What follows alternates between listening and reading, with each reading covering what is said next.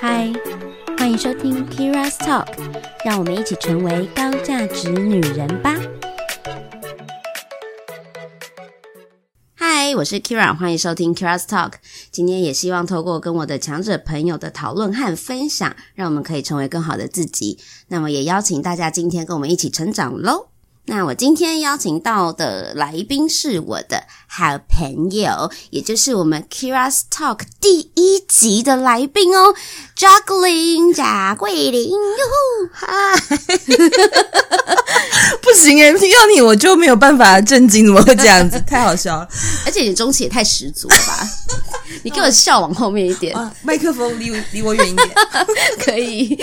好所以，所以今天邀请他来呢，是因为，因为那时候我们有，呃，我们刚开始创立这个，我自己刚开始创立这个频道的时候是二零二零年的三月，然后那时候疫情，大家其实都关在家里，因为刚开始很严重嘛，然后我就觉得说，我很想要就是在 Podcast 就是呃做一些。就一些跟自我成长还有感情议题相关的内容，嗯嗯嗯嗯、然后也因为很闲，当下 我们真的有点没事做，对，有点没事做，所以我就觉得说，哈，那我要开始这个 podcast，我的第一集想不到找谁录，你知道吗？立刻就找找到我的好朋友 Jacqueline，因为我跟他很好聊，怎么样都可以聊得起来。然后呢，那时候我还记得我们第一次录的主题，就是在讲要怎么样成为一个高价值女人，对，而且是在我的工作室哦，对对对，没错，哎，你有印象是不是？对，对，在他的工作室。然后那时候那个场地因为没什么布，因为我家现在有很多窗帘啊、衣服什么的会吸音，录音环境比较好。其实你我后来回去听第一集啊，很空灵是是？对对对，很空灵，那个空间感很够，会有回音的那种。所以啊，我觉得很哎呀，好好怀念哦。反正是两年前，然后那时候我们聊就是如何成为高价值女人，其实。为什么一开始主题要定这个？就是因为我自己觉得在，在嗯两年前我们是几岁啊？大概三十 为何。为何要算？哦、没关系，我无所谓。就是已经超过三三三四之类的。对，就三三嘛，反正就是超过三十岁之后，然后你会你经历了很多事，然后有一些成长，你会发现我们开始从女孩变成女人。真正的女人，对，然后你会感受到自己的内在的成长，然后跟真的不一样的感觉。嗯、以前可能二十几岁觉得单身好像很可怜，三十觉三十岁之后觉得单身也还也还不错，甚至有时候有点想单身，对。就觉得自己心灵当下其实蛮富足的啦。是，对，然后也会也是因为我们经历了很多事情，没错，然后我们就有了很多的讨论，觉得说，哎，其实。要怎么样成为一个高价值女人？她其实有一些条件。哎，大家如果不知道的话，请回去第一集来听一下，这样子。好怀念哦，怀念一下。很厉害，这样默默的录了。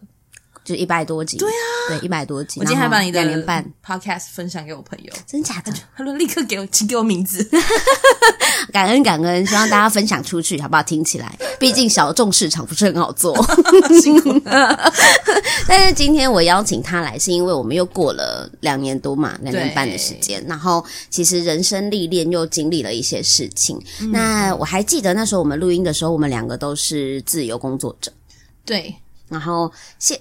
后来的现在这个时间点呢，呃，前一阵子时间点呢，我们两个是职场者，再加上有副业，斜杠副业，然后又做了其他很多事情。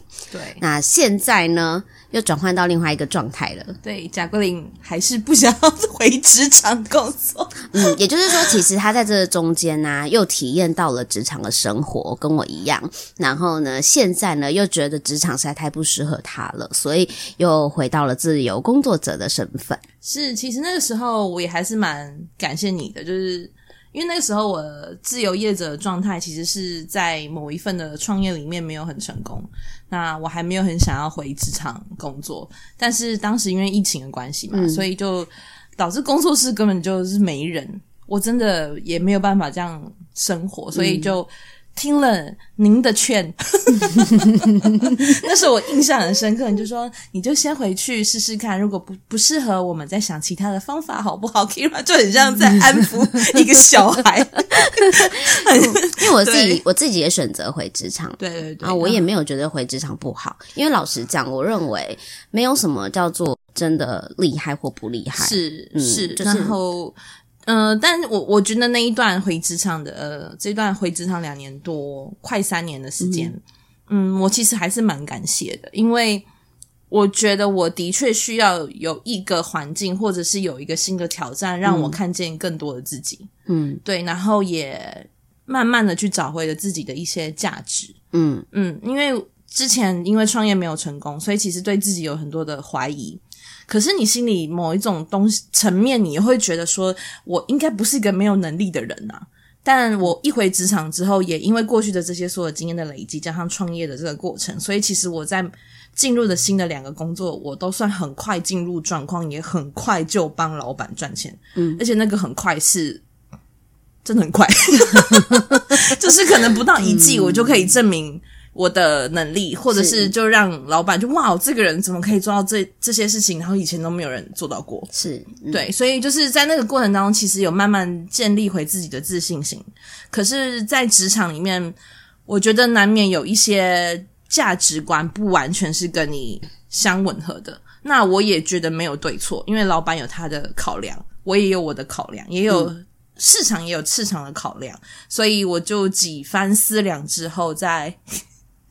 昨天就是我的最后一天工作日，对 对对，对 我就还是决定要回归到自己身上。嗯、然后这次有一个比较特别的东西，是我要一直跟过去那个我觉得我有呃创业没有成功，然后或者是不够好的自己，我要一直跟他对话跟和解。嗯，然后告诉自己过去的经验不等于未来，然后不要被过去绑架，然后我要相信我的天赋一定可以创造很多很多。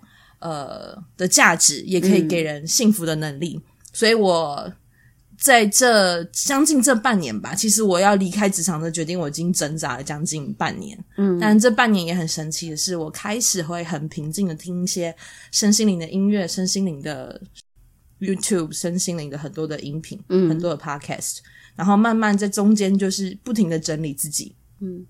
自己回到一个很平静的状态的时候，我发现那个思绪是很清晰的，嗯、然后你也可以很，你会很想要完完全全好好的依赖自己。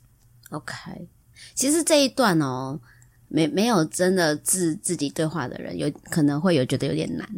嗯，那个对话过程 就是脑子就是声音很多，你知道？对，小剧场无限。应该这样说，我认识的凯如，他其实因为我们很久很久就认识了，所以我们从年轻一直到现在，对，年轻是真的年轻，二十出头岁的时候，真的很小的时候，然后到现在，嗯，也蛮年轻的啦，哈，只是过了一些时日，但是呢，我们就看到彼此身上的变化，我觉得是这样。然后，呃，我认识的凯如本来就是他，让我觉得他就是一个会散发光芒的人。他应该是要很有自信的，他的确他也蛮有自信，他觉得自己很棒，觉得自己应该有很很厉害的地方，可以有所作为。嗯，可是这个框架反而局限了他，因为他会就是把自己套在那里面嘛，会觉得我做这件事情应该要有所作为，然后怎么没有长那样？怎么没有？对对，怎么没有长那样？然后我就很挫折，嗯，然后就会很挫折，没错，就会很失，而且失落感是极大。超级。对，然后会觉得说自己就是想创业啊，可是怎么都一直没有所谓的成绩。我后来学会，原来我的策略要不执着，嗯，然后如果我秉持的初心是帮助别人，而不是赚大钱。啊，当然赚大钱，我相信每个人还是想要。不过我我觉得我的初衷改变蛮多的，嗯、就是。我要学会享受当下的过程。嗯，我以前是个蛮目标导向的人，嗯，就是我会觉得这件事情，要每一季它就应该长这样，然后有什么数字要完成。别人不能完成，我很困惑，为什么不行？对不对？对，是不是你不够想要？就是你不想要，嗯，你不努力，嗯，我这么努力，我就是一努力我就可以达成，你们为什么达不到？所以就是不顾一切的往前冲，然后把身边人都甩掉。是是是，所以就在那个过程，呃，可是，在那个过程，我当然也完成了一些事情，完成了一些数字，嗯，但我发现我并没有因此而变得很快乐，嗯，身体反而还变得更不健康。因为你一直在内耗，然后你一直在掏空你自己。哦，对不停的往外给，也往外求。嗯，所以就是在这个整个的过程当中，我慢慢去调整我的初衷。嗯。我觉得要跟自己初衷对话，其实蛮难的，因为有一些声音你会抗拒，你没有办法接受每一个。呃，你身体里或者是这整个生活里面给你的讯息，你不见得你可以接受每一个讯息。你甚至无法接受自己某些部分。呃，我觉得在那个过程当中有，嗯、就是你会很抗拒某一些情绪或某一些呃类似的情节再次出现。嗯，但是我现在学会的是先停止，我会先哦，哦，我这个感觉不好，为什么？又跟过去的某一件事情可能很像，做了连接，这样对。然后我开始去想，说我真正这件事情让我造成不舒服的原因原因是什么？嗯、然后一层一层的探索，然后哦，我接受。哎呀，我就不用每件事情都这么好嘛，我就 哎，我就烂。有时候这个好像也是解救自己的方式之一，蛮比较舒服。但我其实蛮好奇，就是呃，交给你在这一年嘛，诶，算两年吗？两年两年多，一两年多的职场生活，嗯，从一个不在职场中的人到进入了职场，你当下那个心情是什么？其实一开始，一开始打算要进入职场的心情，这个有一点复杂，因为当时有一个最直接的实质的原因，就是得还钱。这创业得创业失败要要，还钱，哈、嗯，这是一个，所以是有点心不甘情不愿，嗯，但是就觉得头都得洗下去，那就好好享受被洗头的过程。所以我觉得我、嗯、我有一个很大的改变，我跟我自己讲说，我心态要调整，嗯，就是不论我再有才华再有能力，我在这个位置上，我就是要把我该做的事情跟我的价值发挥出来。我还我还有印象中，你从呃进入职场之后，然后你换了第二份工作，对。这个过程，你跟我说你想要发挥你的能力，嗯。嗯，然后你很期待进入一个另外一个环境，然后展现你自己的能力跟才华。的确，我也展现了，嗯，嗯，而且我是在非常短两到三周时间，我就立立刻证明了我自己。而且我我其实我还蛮有印象的，我是因为我边走路边跟你讲电话的，然后然后我记得是其实因为你会觉得就是我觉得不知道哎、欸，我们可能从某些学校毕业之后出来的纠结吧，就会觉得说啊，像一样同同一届的我的同学们，他们现在的发展在职场内的发展蛮好的，嗯嗯嗯，那我是不是选择了一个？我不适合的路，所以我现在没有跟他们一样好。那我如果现在重新回到这样的一个环境，我是不是变得可以变得跟他们一样？然后我那时候有开始丢掉这个想法，嗯，我不太这样听起来好像不关心同学，我就不，不太可以呃不关注太太多别人的动态，嗯，我并不是说不在乎他们的生活，而是我觉得我应该要把关注权放回我自己身上。然后第一个，嗯、然后第二个是我。我觉得我变得态度变得蛮归零的，而且我进了第二个对第二份工作的时候，因为它是一个比较有规模的企业。Uh. 那虽然我是以储备干部的名义进了这间公司，嗯，但我做的都是从超级基层要做的事情开始做。嗯，那我也不会觉得从超级基层开始做不好。我那时候心态就是。我要知道每一个细节，嗯，然后我相信我可以在很短的时间之内让公司看到我的价值。嗯、那我真的也的确在不到一个月时间就证明了我有主管的能力，所以我也在很快的时间，不到两个月吧，嗯、就直接当了主管，然后被调整薪水，然后给了我更多的人手，嗯、然后把整个部门从非常凌乱破碎的状态，两一两只小猫变成就是七八个人的部门。这就是一个内部创业的过程啊。对，就是其实那个过程，我其实蛮有成就感的。那当然，相对应给我的报酬，我也很满意。只是后来，就是可能有一些政策上的调整，我觉得我可能跟公司的文化没有办法相吻合。真的是几经挣扎了之后，只好做这个决定。明白？对。你在你在这个职场中，你看到了些什么？这能说吗？当然要说啊！你都离开了，哎，嗯，毕竟我除了一个事情，就是跟人有关。嗯，那你也知道，我就是每天要跟很多、嗯、很多破百个人在交手的工作。嗯，那这要怎么讲？这蛮公司机密的。但总而言之，这个政策会影响蛮多人决定要不要跟我们公司合作。你这样讲太 vague 了啊！啊不能说，那你可以，你可以用换个方式讲，就是说，你原本期待一个，譬如说，呃，一个好的老板、好的企业，他应该要怎么做一个决定？但是为什么后来老板决定了这个方向，跟呃员工的利益会有非常大的冲突？你有没有？这很正常。我跟你说，很多公司都这样。嗯，对对，很多公司都这样。第一个是公司要嗯变，就是第第一个主要原因是公司把很多的这些我们的中介主管的权利几乎拔走了。为什么要这样？中央集权。他想要自己能够做所有的决定。Yes。哦，那为什么他要这样？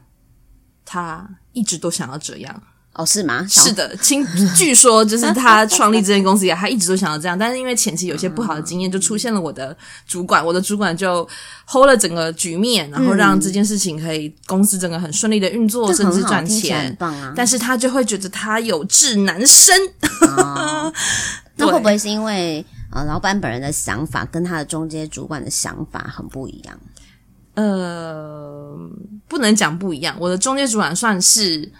呃，算是顺着老板的哦。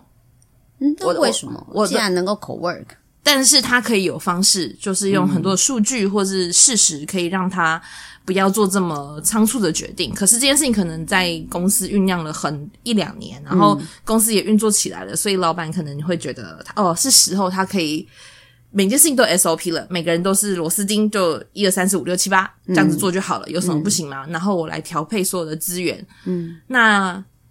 呃，可看能不能让产能用生产线的概念，就是让产能极大化。嗯、可是人毕竟不是机器，它会有很多很多的很复杂的因素在里面。嗯、所以在从去年底，其实就有很多这种人力被调度，然后一直被编排新的工作，每个礼拜都在接受新的调度。件事情持续了整整三个月，很像朝令夕改的感觉，是，是，就有点、嗯、有点有点 follow 不上。Okay. 然后我手中的工作算是一件一件被拿走，嗯哼，而且本来是规划今年有蛮多要做的事情，去提升整个的品质，但看来就是 没有人力，也没有能力可以做，也没有给我舞台做了，嗯、所以我就觉得哦，那我就一直过年前真的是很挣扎啊。第二件事情就是公司要迁职。我、哦、要迁址，对，哦，迁到一个比较远的地方，是不是对你来说？迁到一个 听说鸟不生蛋的地方，我没有办法这样生活哦。对，那是因为那是你离开的原因嘛？但是其实很多企业他们在营运的时候，但老板的想法很重要。但我其实是蛮好奇，就是因为你说离开的人也不少，是，嗯，那他们离开的原因都一样吗？差不多诶、欸都是因为朝令夕改嘛？对，然后也蛮多了。实际去看了新的要工作的地方，大概很多人很快就投降，嗯，就没有办法。所以你有感受到，就是职场上真的变化就是这样吗？嗯，是。然后我也很明白的知道，有很多事情，身为员工是你无法控制的。嗯，对。那我我我，但我完全不会说真的很。讨厌我的老板，或是我的主管怎么这么无能为力，没有控制好局面。我没有这些想法，嗯、因为我尊重他能够做出这些决定，一定来自于他背后某一些思维。嗯、那我知道他是传统产业起家的老板，他一定有他觉得他可以配置的方式。他过去的成功经验，他可能 maybe 会套在这个很新很新的产业上。嗯，所以他可能就会觉得我们的所有的人力都是生产线。嗯，那我帮你配置这个哦，产能会不会提高？但是人毕竟每一个人的差异化都是很大的，嗯，他没有办法只是作业员在这边工作，更何况我们面对的产品跟市场几乎都是建立在人与人之间的沟通，嗯，这件事情就更难这么百分之百的被模组化或 SOP。了解，他一定要有保有一些弹性，跟这个人在面对呃客人或者是我的供应商的时候，他有一些应对进退，但。这件事情，他看起来他现在想要把这个应对进退能力完全 SOP 化，嗯，但就是祝福他。你你待过职场，然后你也待过就是自己做自由工作，嗯，你对你对于这两件事情你的感觉是什么？就是我要选择待职场，跟我要选择做自由工作者。嗯、呃，老实说，在我回。嗯，这份工作以前我就跟你讲，就是那时候很低潮嘛，嗯，就是我还记得我边哭边写履历打电话给你，超白痴，哭屁呀、啊，可爱。但嗯、呃，我我我觉得有一个很大的差异是，有很多事情的累积，真的不是你眼前能够立刻感觉得到的。嗯，我真的是在这份工作才感觉到，我过去所有十几年的累积是有意义的。所以有很多很纵向的，嗯、或者是很深度的整合的能力，在这份工作是完全被体验到。很棒，对，但是我觉得有一个关键是，我是一直保有自己的思维，嗯，就是我一直很清楚，我真正想要的还是去完成我的目标跟梦想，只是它是什么时候要被发生，嗯，所以我觉得不论我在哪一份工作，我工作再忙碌再辛苦，我都还是留了时间给我自己的目标跟梦想，啊、然后我觉得这个时候就。种种的因素累积起来，跟我也还清我的债务，我也开始存到了一些钱。我觉得，那我想要再给自己一次机会，嗯、因为就要四十岁了，不要这么说，不要这么说，有点有点紧张。嗯、然后就觉得我有就给自己一个十年计划，嗯、再看能不能在四十五、四十六之前完成我自己的目标跟梦想。嗯、但我觉得，不论你当自由业者还是当员工，如果你想要当一个卓越的人。中间有一个最大的能力，嗯，就是自律，嗯，这件事情不要以为就是你在工作上你很优秀，你当了自由业者你就很自律哦，就完全是两回事。那时候我第一次离开职场的时候，嗯，我真的张开眼不知道我要做什么，想说可以睡很饱，对，就以为 以为睡到自然醒很开心，嗯、并结果并没有，嗯，对。然后我觉得我第一次当自由业者的时候，我的成长也不能说。呃，没有，但我觉得不如预期。嗯，反而是这次我又再一次历练这个过程，我更明白自律有多么的重要。不论是在职场，尤其是在你当自由业者，嗯嗯，你有很多事情是要被规划过的。是，当然你还是可以。呃，我以前就举，我刚开始上身心灵课的时候，我都哦，一想一切都是靠直觉。这件事情就很棒，然后要有我的荐骨要回应，回应 我才能做这件事情。但我后来觉得不是，嗯、有很多事情是在你边做，你开心你不开心，你边做的过程当中，你会渐渐有答案，你会越来越清晰。嗯，但、呃、前提还是来自于你真的有很自律的去执行工作上的每一个任务，你的梦想清单中的每一个小细节。这件事情，这真的很难，真的蛮不容易的，有一点非常人之所能，嗯、因为就是因为这就违反人类的本性啊，是本来就是这样。然后我们本来就是会选择一个比较轻松的路嘛，安逸、安逸的、舒适的生活。嗯嗯，所以我我觉得，我老实说，因为我现在还在工作职场嘛，嗯，我觉得在职场中很舒服、欸。诶就你努力工作，哎，下雨钱就来了，对。他就是快钱，然后你这你可以表现好跟表现不好，哎，钱还是来了。对，你不管表现 表现六十分还是九十分，那钱是一样的。是的，有时候你可能表现九十分，哎，主管未必看得到你表现九十分。是你表现六十分，主管也不一定发现你只有六十分。诶哎，还不错啊！然后其他同事就傻眼。对啊，所以其实就会你你就会知道，在这个职场中，哎，其实有很多你可以可以那么不自律的地方，你也依然可以赚到钱，是然后舒服的生生活着，对，这样子。那毕竟你也你也知道我们在台湾嘛，嗯，饿不死啊。你怎么样都有机会，说实话，你怎么样都都可以过得，就都可以吃得到东西，这样子。嗯，那嗯，我觉得真的成为自由工作，因为现在其实很多人不想要进职场工作。有啊，我像我、嗯、我亲姐就说，人怎么这么难找？人才去哪了？因为因为其实我觉得现在大家机会更多了，资讯爆炸嘛，对，然后大家机会更多了，方向也变多了，职业的方向不再只有员工这个选项，对，员工这个选项，所以大家会觉得，哎，我一定要进职场吗？我不能，我不能那个做个 YouTuber 吗？我做个自媒体，我做自媒体啊，我要做品牌，这样。对，对，现在年轻人很 很厉害，对，很厉害，我要做自己的品牌，我要创业。这样，那其实，但老实说，真的，嗯，我也因为我自己有做，所以我也觉得难，也没有真的没有很容易。对啊，就是就是没有，就是你还是得自律的去做这些事情，它才会有一些成成效。是的，然后我我自己会觉得说，呃，不管你做什么，什么样的选择都很好。就是不管你是选择工，就是进职场工作，还是你是选择哎成为自己的自由工作者，是发挥你的专长，我觉得都很好。但是要很清楚的知道你你是随随波逐流，还是你是真的想做。我觉得就是你要成为那个你想成为的人，但很多人是不知道的。对，这件事情就蛮有趣，因为这一次我们整个组织大变动这件事情，嗯、其实我的部门只剩只剩一只猫，嗯，辛苦他了。对，他也是很棒很棒的很棒的人，嗯。可是，在整个我们组织变动的过程当中，你就看到各式各样的人生的选择。啊、呃，有人就哦，我。呃，有人被支遣了啊、哦，有人自愿离开，嗯，然后你就发现哦，他们都很有选择，所以他们没有觉得一定要只能留在这间公司。他们的很有选择是什么？啊，比如说像有一有几个跟我年纪比较相仿的，其实都有副业。嗯嗯，大家心里都很明白，靠工作没有办法过自己真的比较惬意或合心意的生活，所以其实他们都有副业。嗯然后，或者是在呃，有几个是已经呃也蛮年轻的，可是他在大学的时候，他就没有只 focus 在他的学业，嗯，他做了很多可能有些是社团活动，或是尝试去别的单位实习，或者是他有去培养其他的能力，嗯，所以他暂时离开，他可能也不会面临到经济上的困顿。对，那如果你是一个比较呃 focus 在呃自己就是比较狭小的生活的。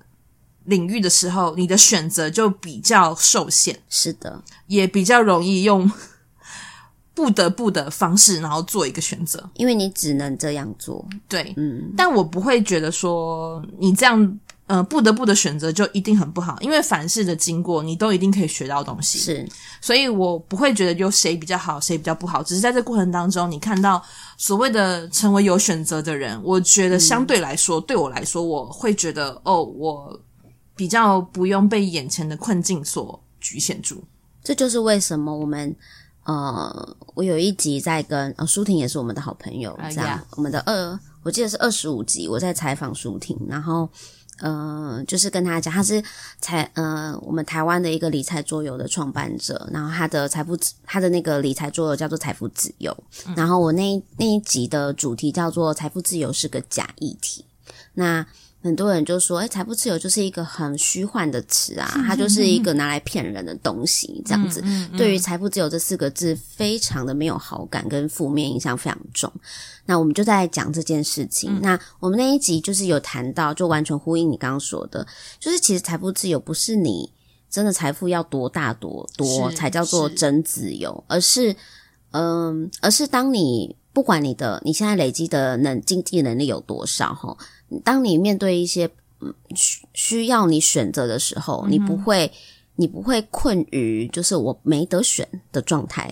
嗯，对，这个会让人蛮不舒服，而且很焦虑。对，所以成为一个有选择的人，其实他背后有很多很多的条件跟意义。嗯嗯嗯，有很多条件跟意义啦，哈。那意义当然就是啊你。你你你成为一个有选择的人，你就可以比较开心的选择你想要的生活模式跟工作嘛。嗯、你可以选择工作，你可以选择不工作，呀，Yeah. 对。然后你可以选择呃，怎么就是薪水没有那么多，但你自己做的很开心的，是。然后或者是你也可以，反正去用你的呃能力跟状态给自己身边所有的人帮给予帮助，是。OK，好。那如果你没有选择，那就。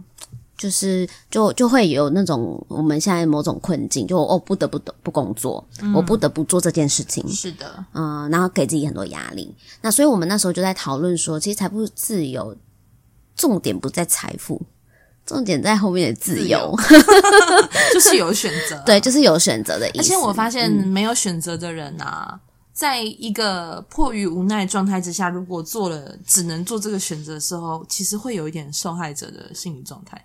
哦，会耶，对，就是、嗯、是你们让我做这个决定，然后还让我过得这么不高兴。但是其实大家要记得，就是、嗯、你才是你自己的主人。所以我其实我对于我我我这这一批可爱的同事们，我都有跟他们说一句话，就是 Follow your heart，嗯，就是不要怕，就是、嗯、但我很理解那个怕的感觉，因为你收入顿时失去，你是很没有安全感的。对，但是。我在曾经很困顿的时候，真的 缴完所有要付出去的钱，身上只剩二十三块，搭捷运回家的时候，我跟我自己讲一句话，就是我再也不会过这样的生活，嗯、而且我相信，呃，明天一定会有人跟我呃买罐保养品，或者是我会卖出去一个什么东西，嗯、我就可以继续生活下去。我相信我可以克服这一切。嗯，你真是个创业家呢。然后我要告诉自己，钱的多跟少，嗯，都是一场梦。不要被金钱困住。但是你知道，要对自己说这句话有多么困难，尤其当你很经济正在很低拮据的时候。对，嗯。但我就跟我自己说，就是，咦。最低谷就这样了，这样了，就再也不会低到哪里去了。没有再怎么样，我还有朋友，对，我也不该不至于要去路边摆个挖工。我我可以找朋友一起吃个卤肉饭，对，我应该打个电话，有人应该会喂我食物吧？对，但当然我没有。其实，在这个中间的过程当中，嗯、我几乎没有跟什么朋友伸出援手，只有好几几个。我知道他们口袋可以借我一点点，我明白，我明白。我几乎没有伸出过手，嗯、但是我就是用这样子的心态，嗯，让自己克服了那个对金钱的恐惧。然后那阵子我也读超级多跟金钱有关的书哦，真的、啊，什么跟钱好好相处啊，然后我会把里面做的大概十几页的笔记，什么限制性信念啊，对对对，就是看很多这种，嗯、然后就发现钱的多跟少，呃，其实来自于我们在这个物质世界里面，我们我们。我们自己给自己下了很多的心锚哦，譬如说，哦，我就是衣服我一定要穿那样，东西吃要吃一定要吃那样，我出门一定要搭、哦、搭检车什么这种之类等等的。嗯，其实有一些你会发现，哦，我根本就是需求根本就超低，懂？嗯，就看自己回归到自己是不是真的想要吧。对，就是如果你不做也没关系的那种，那就。就也没关系啊，你不要跟别人比较。对，嗯、你就瞬间很清楚的厘清是想要还是需要。嗯，然后像你你说出来也不怕你笑，我到现在都没有 AirPods。哦，AirPods 吗？应该很多人都觉得哦，有个 AirPods 四五千块，嗯，就是很 easy 啊。但是才我很 easy 啊，但是你知道现在年轻人随随便便都是 AirPods，但也有很多小资族随随便便就买一个名牌包、啊。这这也是很，我后来我就。对于这件事情的感觉就降到超级无敌低，嗯，所以我像我的那台 Mac 电脑已经七八年了，我这是要用到它最后一个坏掉我才想换，不然以我以前的状态，我可能是三四年，我可能就会觉得、嗯、哦，那我要换换掉一个我的我的装备或者是什么。哦但我现在完全就会不不觉得我完全需要这个东西。然后、哦、我懂你的意思。其实我老实说，我也没有觉得我自己是一定要什么样等级的东西的人。嗯嗯嗯、我只是觉得，诶，这东西还不错，好用，嗯，然后值得我用个给他三四年或是两三年，我就会买。就 CP 值高的东西。对，我好像比较属于这种，就是我讲求 CP 值，嗯、我不太会去介意这个东西便宜还是贵。嗯，我会想说，哎，这东西我可以用多久？嗯嗯，所以像我最近在跟我朋友讨论名牌包这件事情，嗯嗯，嗯，我其实想要有一个名牌包，嗯，但是那个名牌包是功能型的，嗯，就是我不是每天把它背在身上，你也知道名牌包不能每天把它背在身上，它会坏，好不好？台湾很潮湿，它会潮掉，哈，所以我但是这个名牌包拿来。我如果背了，它是我穿搭的一部分，然后去谈生意，我觉得它会让我有事倍功半的效果。嗯，我讲究的是，我一个包我可以用很多年。嗯，那折旧下来好像蛮划算的。懂。对，然后我就会思考说，哎，那我我如果有能力，我会我会买一个。理解，理解。但是有一些人不是，有些人是觉得，哎，别人背我也要背一个，对，别人背小香包我也要一个。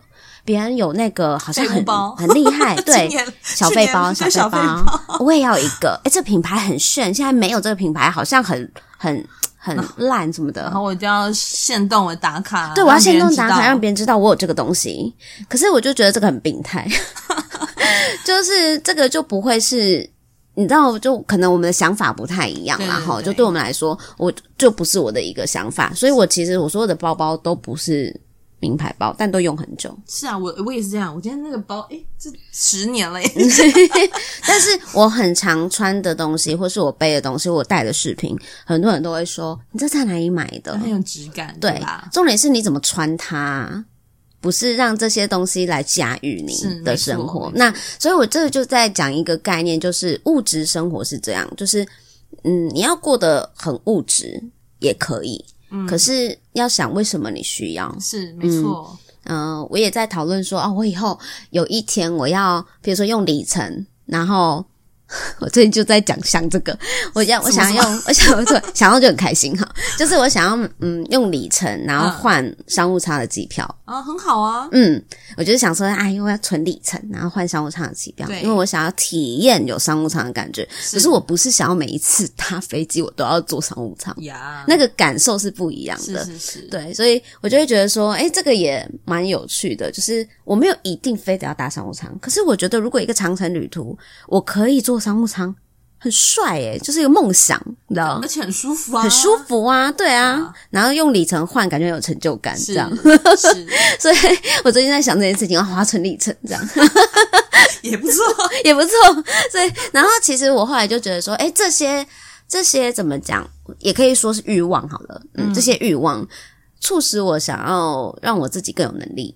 更努力的工作，更努力的呃去完成，达到目标，嗯、这样子，嗯、然后让生活可以过得更有滋有味。嗯、我觉得是这样，更合自己的心意。嗯，嗯所以我就我就是觉得说，哎、欸，其实嗯，在追求比如说财富自由的过程，对，然后或者是我们在工作的过程，那我们能不能够 enjoy 在这个状态？所以享受当下这件事情，真的是我这几年觉得好重要、好重要的学习哦，真的哈、啊。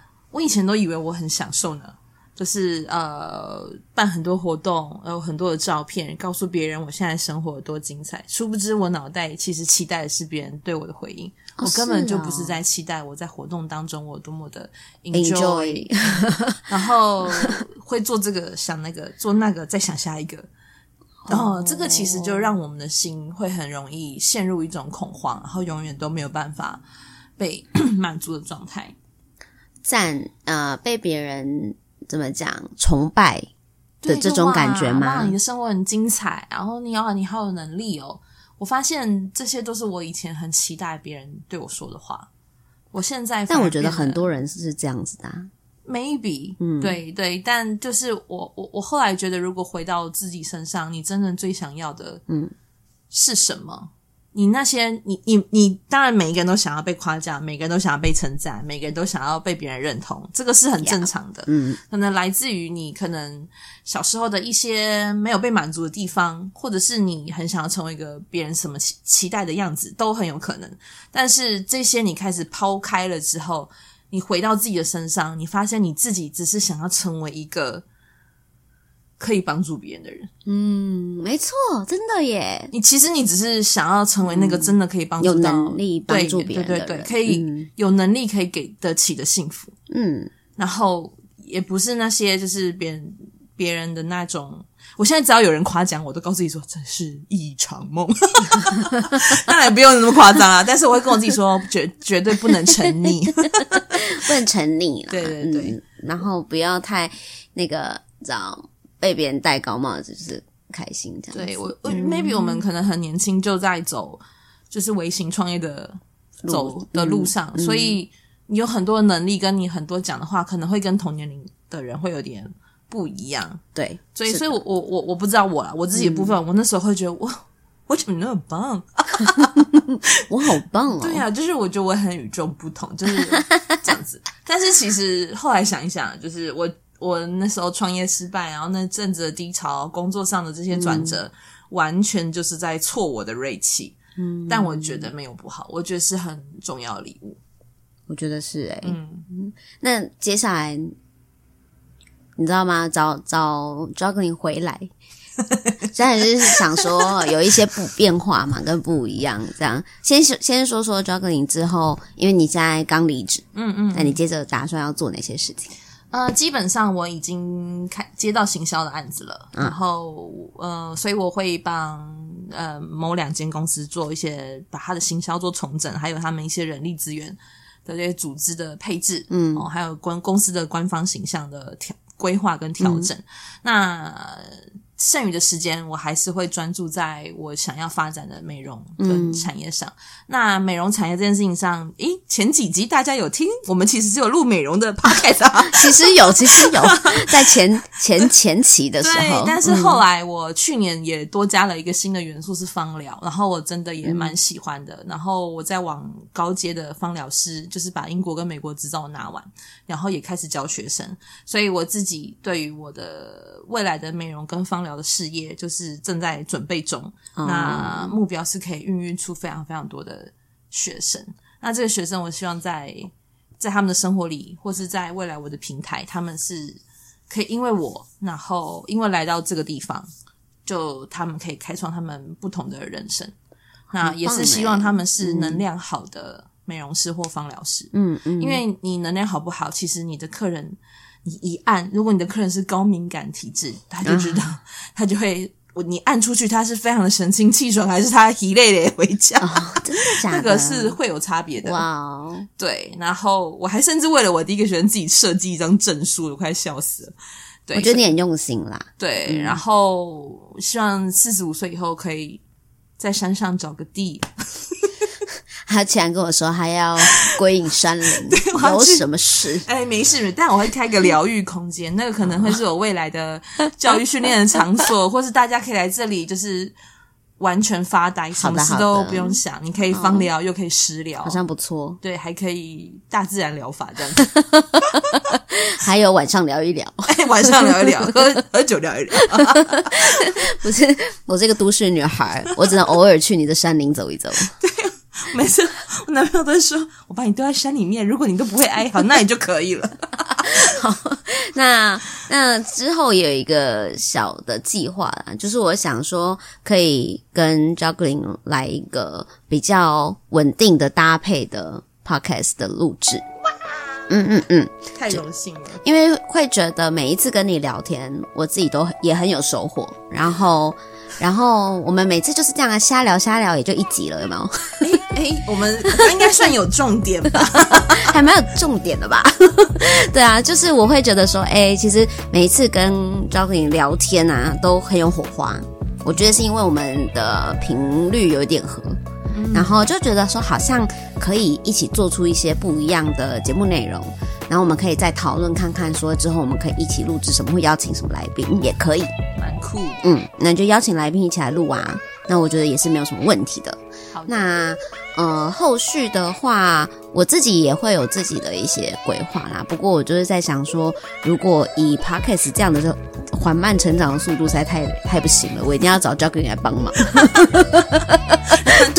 突飞猛进，看看有没有办法突飞猛进这样子。毕竟虽然说这是我的兴趣，但也是希望它可以发光发热啊。呀，都是蛮蛮好的，都是在往自己想要的路迈进，然后就会有某一个时间点，你会想让你的兴趣变现。对，对我今年真的抽超级多什么塔罗牌、阿卡西疗愈，哦、各种很想要确定自己，嗯，要仰赖自己的天赋这件事情是不是真的。然后每一个答案都是你就去做吧啊！对，每个答案都是这样，很棒。好啦，那我们这边也鼓励听众们，好不好？就如果他们现在很彷徨，你觉得要给他们什么建议呢？多尝试，没别的。嗯、呃，我遇到一些可能现在二十七、二十八岁的弟弟妹妹们，嗯、他们都会说。我好像做了很多事情，但也好像还没有一个是我真的很想做的哦。很多啊，我妹就是这样。嗯、然后，然后我好像什么都会，又好像什么都不会。嗯，我很想跟你们说，我以前也是这种感觉。嗯，你就会在你在很多的尝试当中，你慢慢就会找出一个脉络。嗯，有一件事情是你想做的啊，你你唯一做的事情就只有尝试跟享受每一个尝试的过程。哦，对啊。那你就是要找方法尝试喽，好不好？对啊，如果你只有在那个稳定的生活领域，你是尝试不到东西的。对，就是、嗯，下了班给自己一两个小时，走出来跟大家聊聊天。对，欢迎大家来找我聊聊天。那我们就 Keras Talk 的 IG 账号见喽，好不好？See you，也只有账号可以跟我们一起互动啊。可以，可以，可以，可以。之后看看那个，就是把我跟凯罗互动，也许也可以 post 在那个账号里面，这样我们可以录个线动什么的。好哦，好哦，那就这样喽，今天先这样，大家下次见，拜拜，拜。